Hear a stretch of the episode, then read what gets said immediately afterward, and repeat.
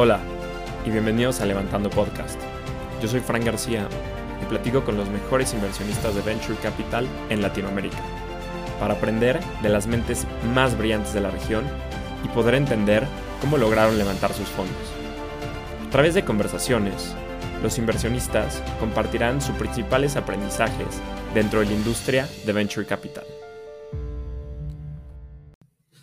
En el episodio de hoy, Juan Cruz, co-founder y managing partner de I Think VC, nos cuenta sobre pasar 20 años en corporativos para lanzar un fondo de venture capital, levantar capital de inversionistas institucionales siendo un first-time fund manager, la diferencia entre advisors y venture partners. Además, nos platica por qué decidió empezar con un fondo de 20 millones de dólares. Hola Juan, estoy muy emocionado por platicar contigo. Bienvenido a Levantando Podcast. Gracias Fran por la invitación. Trabajas más de 20 años en el mundo corporativo, en empresas como Monsanto, Bayer, Exiros, para después lanzar I Think VC. ¿Nos puedes platicar más cómo nace este fondo de Venture Capital? Bueno, el fondo de Venture Capital nace el año pasado, en 2021. Yo estoy viviendo en Paraguay hace un poquito más de seis años, soy originalmente de Argentina. Y como vos decías, en los últimos 20 años trabajé en el mundo corporativo, en distintos, eh, distintas industrias, distintas compañías, distintas geografías. De hecho, eh, también viví tres años en, México, en Monterrey, donde nació mi hija, eh, pero siempre en el mundo corporativo. Y me mudé con mi familia a Paraguay en 2016, en la empresa en la cual trabajaba en ese momento, y por eso estoy acá en, en Paraguay. Y en los últimos 10 años, desde diría finales de 2011, 2012, dentro de lo que son las inversiones familiares, armamos un fondo de Venture Capital en donde hicimos 12 inversiones y tuvimos en ese, en ese portafolio dos exits. Entonces eso me permitió mm, equivocarme mucho, eh, aprender mucho, pero sobre todo, Fran, em, me quedó muy claro y, siempre supe que cuando saliera del mundo corporativo, cuando empezara la segunda mitad de mi carrera, me iba a dedicar a, eso. Así que bueno, el año pasado em, mi estadía por Paraguay se terminaba y tenía que volver a Argentina y me pareció un buen momento personal, familiar y profesional para salir de la corporación y llevar a la realidad lo que te contaba de armar un fondo de Venture Capital. En 2018 yo conocí a Jazmín Gustale, que es eh, mi socia, también general partner de, de iThink. Ella viene del sector eh, público, organismos multilaterales, siempre trabajando desde el sector público para el desarrollo de los ecosistemas de, innovación, desarrollo económico, etc. Y en 2018 nos conocimos porque yo estaba, em, yo había formado junto a un grupo de, gente local la red de inversionistas ángeles de Paraguay. Entonces articulábamos mucho eh, entre la red y el sector público y ahí la conocí a Jazmín y compartíamos mucho el propósito de desarrollar el ecosistema no solamente en Paraguay, sino en otros ecosistemas nacientes, pero también compartíamos el dolor de ver que había mucho talento, pero no necesariamente el acceso a oportunidades eh, como hay en otros países de la región. Así que bueno, después de mucho café y mucho tereré, como se toma acá en Paraguay, em, bueno, ella salió del sector público, yo salí, como te contaba, del sector eh, privado o del mundo corporativo y eh, fundamos iThink VC eh, el año pasado. Formalmente empezamos a operar en enero de 2022. Vienes de un mundo corporativo por más de 20 años, esta carrera larga, y hoy estás del mundo, pues, emprendedor, venture capital. ¿Cómo ha cambiado tu mentalidad de venir tanto tú como tu socia que viene de gobierno, del sector público, o sea, esta mentalidad tan burocrática de procesos, hoy más a moverte rápido, o sea, en inglés muy, muy, muy famoso este quote, move fast and break things. O sea, ¿cómo ha cambiado tu mentalidad de pasar de años en, corporaciones a hoy estar en, un fondo de venture capital? Muy buena pregunta. Bueno, muchísima. cambió muchísimo y es también lo que, lo que yo personalmente venía a buscar, ¿no? Como decís vos, el, el trabajo en relación de dependencia en el mundo corporativo es eh, muy bueno, me ha ido muy bien, tuve mucha suerte, tuve buenos mentores, buenos jefes, ah, buenas experiencias, pero sentía que era algo que, bueno, que ya había hecho check the box, ¿no? Ya había, eh, lo había hecho en mi vida, entonces en la segunda mitad quería hacer algo completamente distinto. Que como te contaba al principio, digamos, yo estuve explorando al principio un poquito como hobby, después un poquito más formalmente, pero siempre como side business, esto de Venture Capital.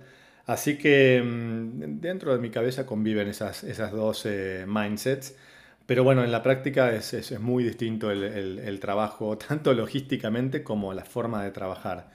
Pero bueno, eh, me enriquezco mucho del mundo emprendedor y trato de aportar mi, mi, pequeño granito de arena de lo que fui aprendiendo en estos últimos 20 años. ¿no? ¿Cómo es el proceso de crear un fondo de venture capital? Desde una idea hasta ya hacer una primera inversión. Mira, no, no muy distinto a eh, lo que es el proceso de crear una compañía, una startup. En realidad un fondo de venture capital, a mí me gusta decir que es como una startup, ¿no? Es, un, es una compañía que vende un servicio y que tiene que levantar capital para ser exitoso. Entonces no, no es muy distinto. Entonces todo comienza...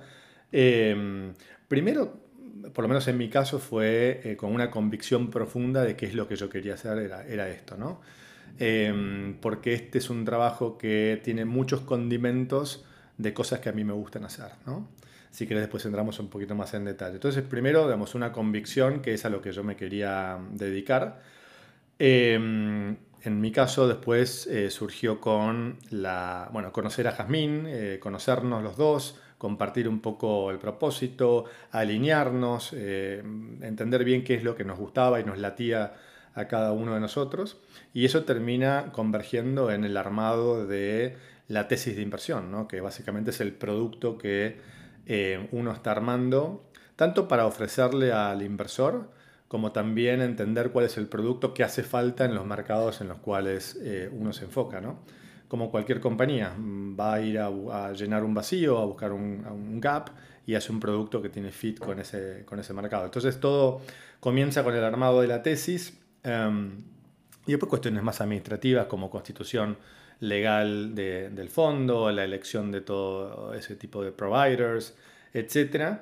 Y obviamente la rueda no empieza a girar si no hay dinero, entonces la, la parte de fundraising, como vos bien sabes, tiene una mm, participación muy importante en las actividades que uno hace como, como fund manager. ¿no? y a medida que va entrando capital, nosotros seguimos eh, actualmente haciendo fundraising, pero bueno, ya tenemos poco más de, 42% del fondo ya levantado, entonces con ese dinero vamos haciendo las, las primeras inversiones, que, que, hasta ahora hicimos ya 11 inversiones de un total de, de 30 que vamos a hacer. Qué interesante el proceso y cómo lo ves que es similar a una startup. Y sí, he hablado con muchos de mis invitados y al final del día, pues un fondo, eres una empresa, es un emprendimiento más, pero sí, aquí yo creo que es más complicado levantar capital porque no hay nada tangible, no tienes las ventas como una empresa de, mira, aquí están mis ventas, sino aquí es, como dices, es, es, un servicio. Al final del día eres un asset manager que vas a manejar capital de otros y van a confiar en ti para invertir en otras empresas. Cuando sos first time fund manager como nosotros, es como una compañía pre-seed, ¿no? No tiene mucho, como vos decías, para, para, mostrar de tracción, ¿no? Entonces es como ir a levantar capital, sobre todo al inicio, con, con, un PowerPoint, una idea, ¿no? Como First Time Fund Manager, ¿qué retos has enfrentado al momento de levantar capital? Bueno, a ver, lo, lo que todo el mundo enfrenta, ¿no? Eh, primero, el, el, el, no tener un track record. Si bien yo tenía ese track record más a nivel personal, a nivel familiar, no fue a nivel institucional. Entonces, por ahí el primer reto que es común a todos los fund managers eh, no tener un, track record para, para, demostrar. Y hay ciertos inversores eh, que solamente invierten cuando ven que el fund manager tiene cierto track record. Y en nuestro caso, adicionalmente, eh, justamente porque nosotros decidimos tener un foco especial en ecosistemas nacientes, en concreto esos países son Ecuador, Perú, Bolivia, Paraguay y Uruguay, que son cinco países que son muy diferentes entre ellos, y tienen estadios de desarrollo de, sus ecosistemas muy diferentes, pero en líneas generales dentro de lo que es Latinoamérica son ecosistemas todavía nacientes, entonces ahí tienes un doble desafío de estar también haciendo un pitch del asset class, no solamente haciendo un pitch del fondo, sino primero haces el pitch del asset class y después haces el pitch del fondo. De hecho, en varias presentaciones mi primer slide es eh, qué es una startup, por qué es distinto a una pyme y por qué es distinto a invertir en un edificio y rentarlo, etc. ¿no? Entonces diría que esos, esos son los dos desafíos que uno tiene. Interesante ver cómo varios fund managers en distintas regiones tienen que hacer estos pitches. Yo creo que ya está cambiando poco a poco. O sea, la gente ya sabe qué es venture capital, sabe qué es el asset class, pero pues poco a poco con distintos contenidos que hay ya disponible, la gente lo puede saber. Y metiéndome más de lleno en, las regiones que inviertes. ¿Por qué, digamos, deciden estos cinco países y no meterse en los mercados más grandes, como son Brasil y México? Bueno, justamente un poco por lo que te decía al principio, ¿no? Eh, nosotros vemos que eh, si bien Latinoamérica está creciendo mucho en términos de recepción, de, de inversión en venture capital, eh, esa inversión está yendo a pocos países, ¿no? principalmente Brasil, en, menor medida México, Colombia, Chile, Argentina también. ¿no? Y para que América Latina exprese o termine de expresar todo su, su potencial como región, hay que encender estos ecosistemas un poco más jóvenes, más, más nacientes. Entonces, hay muchos fondos ya focalizados en Brasil, en México, en Chile, Colombia, Argentina y veíamos que había un, gap de financiamiento eh, de venture capital en, estos países. Eso es un poco como el rational o la explicación más de negocio. Eh, la otra explicación que es muy importante o probablemente más importante es porque nuestro corazón late por esos países, ¿no? Y, y Jamín, que ella es paraguaya, y, yo siendo argentino, pero vivo en Paraguay hace más de seis años y conozco mucho Bolivia también.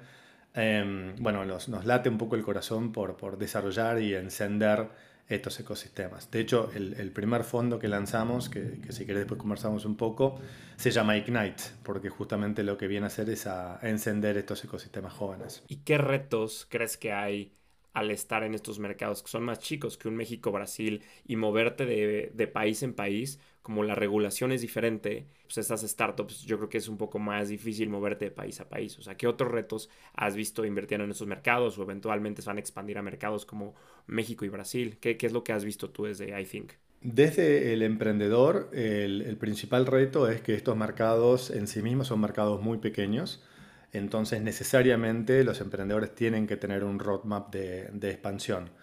Em, y, siempre expandirse internacionalmente tiene muchas complejidades. Vos mencionaste el tema regulatorio, pero digamos, hay infinitas complejidades que, solamente expandiéndose, viniendo de Paraguay o de Bolivia, vos podés acceder a un tamaño, a una masa crítica eh, determinada que tenga sentido para Venture Capital. Entonces, diría que hay, muchos retos, porque uno de los retos es justamente que como el ecosistema no está tan desarrollado, no, estás un poco solo, ¿no? Estás un poco solo, el emprendedor está un poco solo eh, y desconectado de eh, otros ecosistemas. Entonces un poco también nuestro rol es eh, actuar de puente, no solamente haciendo los primeros cheques en estos países, sino también un poco por, por nuestra experiencia y nuestro conocimiento de otros mercados, Em, actuar de puente al momento de que los emprendedores decidan internacionalizarse. Y también de puente de financiación, poder acompañar al emprendedor, no solamente en su primera ronda, escribiendo el primer cheque, sino también somos bastante agresivos en eh, el porcentaje del fondo que vamos a destinar para follow-on investments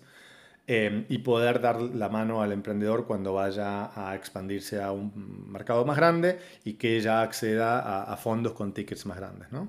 ¿Cómo fomentarías el ecosistema dentro de estos países? O sea, claramente México y Brasil siguen en desarrollo, pero estos países no están al nivel de México y al nivel de Brasil. ¿Qué elementos o qué acciones son necesarias para fomentar el ecosistema dentro de estas regiones? Bueno, a ver, eh, como te contaba, haciendo mucha mucho inversión de tiempo y recursos nuestros en educación. Eh, de hecho, ahora después cuando, cuando termino la, conversación contigo, eh, nos vamos a, junto con Jazmín a una, a una charla de Venture Capital y básicamente vamos a explicar a un grupo de empresarios eh, y compartir lo que hemos aprendido sobre qué es el asset class. Entonces, muchas de las actividades que nosotros hacemos eh, tienen que ver con educar, dar a conocer, promocionar, mostrar los casos de éxito, traer gente de afuera también para que uno pueda estar expuesto a, gente que ya hace esto en otros mercados. ¿no? Entonces, un poco a tu, a tu pregunta es eso, mucho trabajo en, en, en, trabajar en educar. ¿no? Y por otro lado, también, junto con un equipo también de, de, gente local, hemos creado la Asociación Paraguaya de Venture Capital, que se llama Parcapi. Entonces hicimos eso en, en Paraguay, también lo mismo, somos socios fundadores en, en Bolivia, en, en, Uruguay, acompañamos en Perú, que ya estaba formada, también acompañamos en Ecuador. Entonces hay mucho trabajo del que nosotros hacemos, Fran, que tiene que ver con desarrollo de ecosistema y no solamente en temas de, nuestro fondo. Metiéndonos ya un poquito más al fondo, a iThink. ¿por qué empezar con un tamaño objetivo de 20 millones de dólares para un primer fondo? Es una buena pregunta y es parte de las conversaciones que tuvimos con Jasmine al principio. ¿no? Eh, un poco de las alternativas era hacer un fondo más pequeño, un fondo piloto, y tenía pros y contras. ¿no? Pros, obviamente, era un fondo más fácil de, levantar, eh, un fondo digamos, más asequible, si se puede decir pero por otro lado, es era un tamaño de fondo que no nos permitía a nosotros acceder a capital institucional. ¿no? Eh, nosotros tenemos como inversor ancla al, al BitLab eh, y con un tamaño de, 5 o incluso de 10 millones, eh, muy difícil que, que, ellos bueno, puedan invertir en, en, un fondo. Entonces, tenemos un objetivo de 20 justamente porque creemos que ese, eso es un buen tamaño para hacer una buena cantidad de inversiones en estos países pero también para poder aplicar para, para capital institucional. Hablando de la construcción del portafolio de un fondo de 20 millones de dólares, cómo es la construcción en cantidad de inversiones, tamaño de los tickets, porcentaje del, fondo para follow-on. Sí, nosotros tenemos eh, como objetivo hacer un portafolio aproximado de 30 inversiones. Eh, en este primer año de operación hicimos las primeras 11, entonces venimos a, a buen, buen ritmo. Em, hacemos etapa temprana, desde pre-semilla hasta serie A, con tickets iniciales que van de 100.000 a 500.000 dólares. Y como te contaba, tenemos una estrategia de eh, reservar el 40% del fondo para inversiones de, seguimiento o, follow-ons. después tenemos, de, nosotros invertimos desde México hasta Argentina, nosotros no invertimos en, en Brasil. Eh, pero al menos el 40% de las compañías de nuestro portafolio van a venir de estos países foco. De hecho, hoy el 65% del portafolio viene de estos, de estos eh, países. Revisando la estructura del fondo, veo que hay tanto venture partners como advisors. ¿Cuál es la diferencia de estos dos? Bueno, un, advisor eh, es una figura que no está metida en la operación, sino más bien es, una conversación mensual con el objetivo de tener direccionamiento estratégico y acceso a oportunidades clave, que es muy importante para quienes hacemos esto por primera vez. Entonces tenemos el privilegio de, contar con, dos personas que yo siempre digo que es como tener a Messi y a Neymar en tu equipo, eh, que son tu compatriota Federico Antoni, que dirige AllVP y tiene más de 15 años de trayectoria en la región y, bueno, siempre lo consultamos para, para un montón de, decisiones estratégicas. Y también eh, Susana García Robles, eh, que bueno, también tiene muchísima trayectoria en, en la región y, y obviamente en eh, inversores institucionales, ¿no?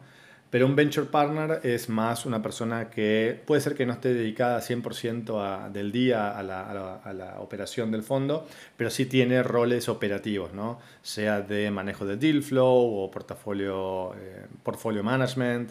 Eh, o, en esos casos. Entonces eso es un poco la diferencia entre dos, estos dos roles. Ya, buenísimo. A Susana ya tuvimos el podcast, increíble. A Federico yo creo que en algunas semanitas eh, lo estaré buscando.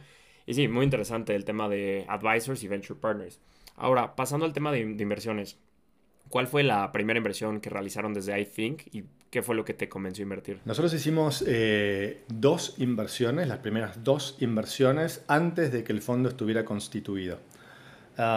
hicimos una inversión en una compañía de AgTech y Climate Tech que se llama Kilimo y hicimos una inversión en ViewMind, que es una compañía dentro del rubro de Health Tech. ¿no? Eh, le hicimos como ángeles, las hicimos como ángeles esas inversiones y después cuando el fondo estaba constituido las pasamos al fondo como parte de nuestro aporte como, como GPs.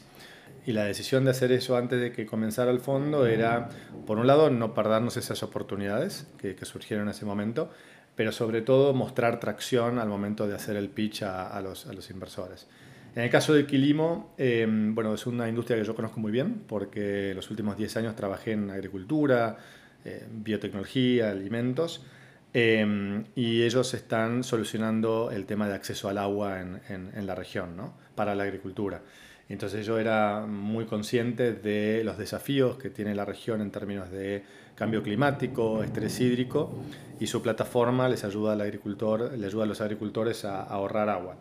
Y hoy lo que están haciendo es, a través de poder validar, garantizar esos ahorros, generan créditos de agua similares a lo que es un crédito de carbono, pero en el mercado de créditos de agua que es incipiente y ya han tenido las primeras transacciones eh, comercializando bonos de agua generados a través de su plataforma, en este caso en el norte de Chile, a compañías multinacionales como Microsoft o como Google, que tienen un pledge o un objetivo de ser neutrales en su consumo de agua.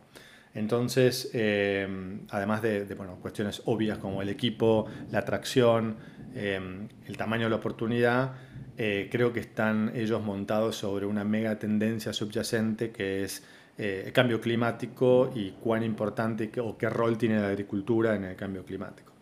Y en el caso de la, de la otra, es una compañía que tiene un desarrollo que utiliza una combinación de realidad virtual e inteligencia artificial para hacer diagnóstico súper temprano de enfermedades neurocognitivas, como puede ser Alzheimer, esclerosis múltiple o Parkinson. Es una compañía que puede diagnosticar Alzheimer 20 años antes de que aparezcan los síntomas clínicos con un 95% de precisión. Y, eso es, eh, esa, metodología es, no es invasiva, te, pones un casco de realidad virtual que está desarrollado por Hewlett Packard en conjunto con, con ViewMind. Y en 15-20 minutos, de manera no invasiva, tenés un resultado eh, muy preciso. Entonces es, em, exponencialmente superior a la solución que hay hoy de, diagnóstico, que es más invasiva, más lenta y mucho más, más cara. Y la mega tendencia subyacente en este caso, que, que nosotros siempre nos gusta ver, es esa ola ¿no? subyacente, es eh, el envejecimiento de la población. Cada vez nosotros vamos a vivir más años, pero bueno, lo vamos a hacer con el mismo cuerpo, ¿no? la misma biología. Entonces hay toda una industria eh, nueva, naciente, de Silver Economy, para, bueno, a ver, resolver esos, esos nuevos 20 años que, que, antes no existían, ¿no? Ahora, ¿cuál es la startup por la que más te arrepientes por no haber invertido? Ay, qué buena pregunta. Eh, Vos sabés que todavía no tengo una que digo, pucha, me, me, me arrepiento. Seguramente van a aparecer. Eh, bueno, obviamente, digamos, uno dice que no a, a 99% de las startups que, ve, eh, pero bueno, me agarraste de sorpresa. No tengo una que diga debería haber invertido todavía. Justo acabas de mencionar que le dices el no al 99% de las startups. ¿Cómo manejas el proceso de feedback a las startups y decirles no? Y también tú como inversionista, ¿cómo recibes tú los nos cuando estás levantando capital y un LP te dice no? Bueno, a ver, em, el no es la segunda mejor respuesta que uno puede obtener. Es, mucho mejor, recibir un no que recibir una horita o nos vamos viendo o hablamos más adelante, ¿no? Entonces, por supuesto, la mejor respuesta es un sí, pero la segunda mejor respuesta es un no. Em, y de la manera que yo lo vivo como, como fan manager haciendo mi fundraising, también trato de, de vivirlo eh, en cuanto a las respuestas a los emprendedores. Me parece que, que tratamos de, de, ser muy respetuosos del tiempo y, y también de los sentimientos de los emprendedores Incluso eh, cuando podemos y cuando tenemos algo para agregar, acompañado del no, intentamos dar nuestra visión de, por, qué no, por qué es un no. ¿no? Entonces, em, siempre contestamos, nunca dejamos de, contestar y, siempre intentamos, como te contaba, dar eh, un poquito más de, de, feedback, que no deja de ser una visión nuestra, subjetiva, pero bueno, probablemente a algún emprendedor le pueda servir. Mencionaste brevemente el tema del tiempo. ¿Cómo manejas el tiempo hoy como First Time Fund Manager? Eh, ¿Qué porcentaje le dedicas a levantar capital? ¿Qué porcentaje hacer sourcing? ¿Qué porcentaje hacer diligence? ¿Cómo manejas tu tiempo? Te diría que hoy el 80% de mi tiempo lo tengo invertido en fundraising. Es la, la actividad, eh, primero, que tenía menos desarrollados mis músculos personales, entonces estoy desarrollando esos músculos, eh, haciendo esa gimnasia que, nunca hice antes. Eh, y por otro lado es lo que necesita un fondo para, arrancar, para, vivir. Entonces te diría que 80% de mi, de mi tiempo es en, fundraising. Y dentro de ese fundraising también es lo que hablábamos antes de esas conversaciones de eh, hacer un pitch del asset class y después más adelante hacer un pitch de, del fondo. Eh, te diría otro, otro punto que, que, donde invertimos mucho tiempo y personalmente donde yo invierto mucho tiempo es en el trabajo con los emprendedores. Eh, tratamos de ser un fondo eh, muy hands-on, eh, sobre todo en los países emergentes o países nacientes donde los emprendedores lo necesitan más. Entonces, gran parte del resto del tiempo se va en, en trabajo con el emprendedor. ¿Cómo desarrollas este músculo que hablaste de levantar capital? Bueno, eh, primero saliendo a la calle y haciéndolo. Eh, me parece que es eh, la, forma en la cual se aprende o la forma en la cual yo aprendo es haciendo. Cuando con Jasmine a veces nos reímos y, vemos en los primeros decks que usábamos y, bueno, como un MVP de una startup, ¿no? Si, no te avergüenza tu MVP es porque estabas tarde, ¿no? Es como siempre se dice, ¿no? Entonces haciendo, aprendiendo, eh, tratando también de pedir feedback eh, cuando, cuando hay un no, eh, iterando muchísimo, ¿no? O sea, ¿qué habilidades crees que son esenciales? O sea, ¿qué tipo de soft skills crees que te ayudan al momento de levantar, ya sea seas un VC o seas una startup? Bueno, em, es un arte, ¿no? es un arte, pero hay, hay, mucha técnica detrás. Em, desde tener un, un, deck que, que, esté bien straightforward, que se entienda bien cuál es el producto, hasta eh, las habilidades de vendedor, ¿no? de, encontrar también cuál es el clic que hace al que está enfrente, a la audiencia, que en general es distinto, ¿no? Eh, estudiar bien el, interlocutor, hacer un research anterior, eh, anticipado para entender bien qué es lo que le va a hacer clic y hacer un, customizar un poco tu, tu, speech a, ese, a esa persona, ¿no?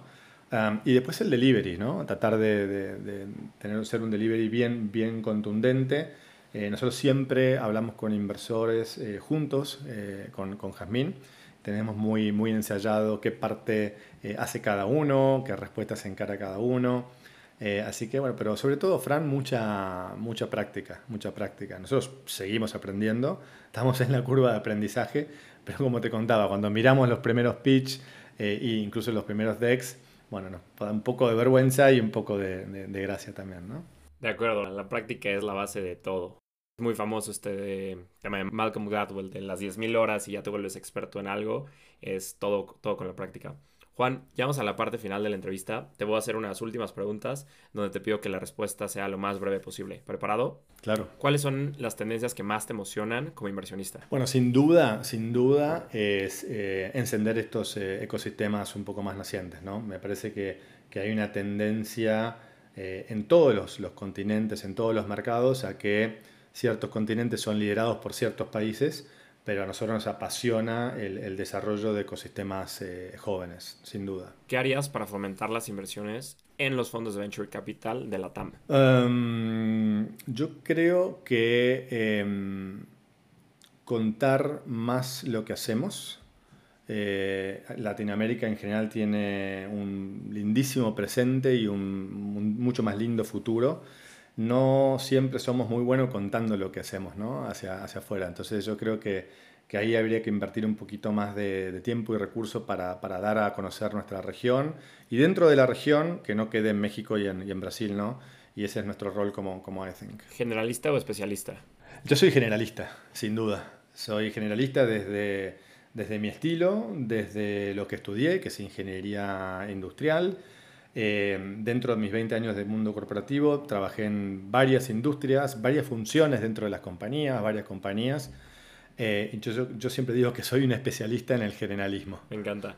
¿Qué consejo le darías a un first time fund manager? Ah, bueno, no, no sé si consejo, em, pero, pero podría compartir mi, mi experiencia. Me parece que lo, lo, lo, primero que yo diría es, eh, aprendiendo de, de cuando arrancamos nosotros, es asegurarte que construís un producto, una, una tesis, eh, y, que tenga fit con, con, el mercado al cual vas a apuntar, ¿no? ¿Cómo ves a iThink dentro de cinco años? Dentro de cinco años veo un fondo 1 completamente invertido y eh, seguramente tengamos dos o tres buenas noticias del portafolio actual. Juan, gracias por la plática. Disfruté muchísimo platicar contigo. Muchas felicidades por I Think VC. Estoy muy emocionado por lo que están construyendo en estos sectores eh, que no es Brasil, que no es México. Y muchas felicidades. Muchas gracias, Fran, por la, por la invitación. También disfruté mucho la, la, charla y escucho mucho tu podcast. Escucho todos los, los, los episodios. Cuando salgo a correr, me acompañas en, en mi corrida.